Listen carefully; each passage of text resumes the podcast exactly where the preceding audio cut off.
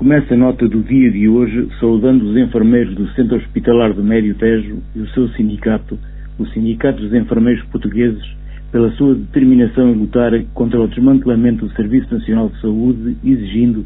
respeito pelas suas carreiras e a valorização do seu trabalho.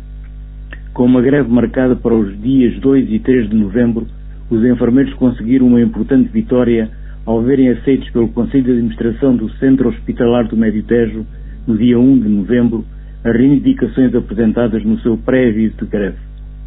Estes profissionais de saúde do Centro Hospitalar do Médio Tejo, através da sua luta, viram ser reconhecido pelo Conselho de Administração o seu direito à contagem integral do tempo de serviço para a progressão na carreira entre 2004 e 2014, foram com retroativos a 1 de janeiro de 2022. Conseguiram ainda fazer reverter a decisão que tinha sido tomada de despedir um conjunto de enfermeiros contratados a prazo, os quais vão manter os seus postos de trabalho, para já com contratos a termo, mas com o compromisso de vir a ser autorizada a sua contratação para o quadro de pessoal do Centro Hospitalar do Meditejo. A satisfação desta exigência vai naturalmente garantir e melhorar o serviço prestado aos milhares de utentes do Médio Tejo que procuram cuidados de saúde nestas três unidades hospitalares.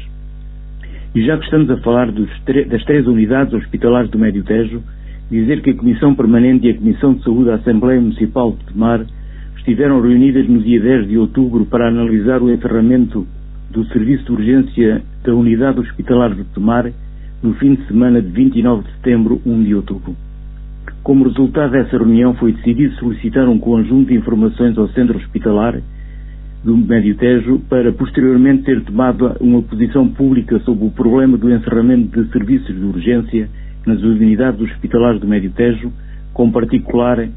incidência no Hospital de Tomar. A resposta às questões colocadas,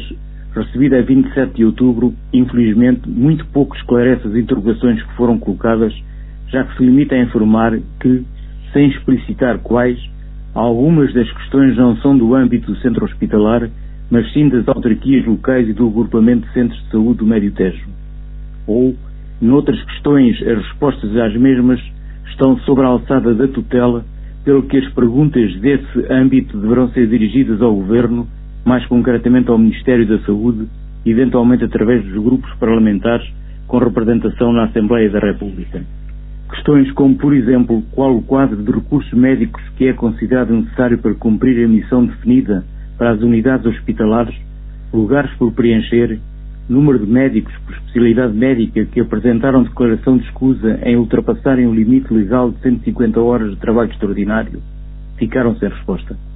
Ficamos com a informação de que foi este ano aberto concurso para 44 vagas por especialidades médicas, às quais concorreram apenas dois médicos, que foram contratados e que cerca de 60% dos médicos que asseguram as urgências são contratados como prestadores de serviços.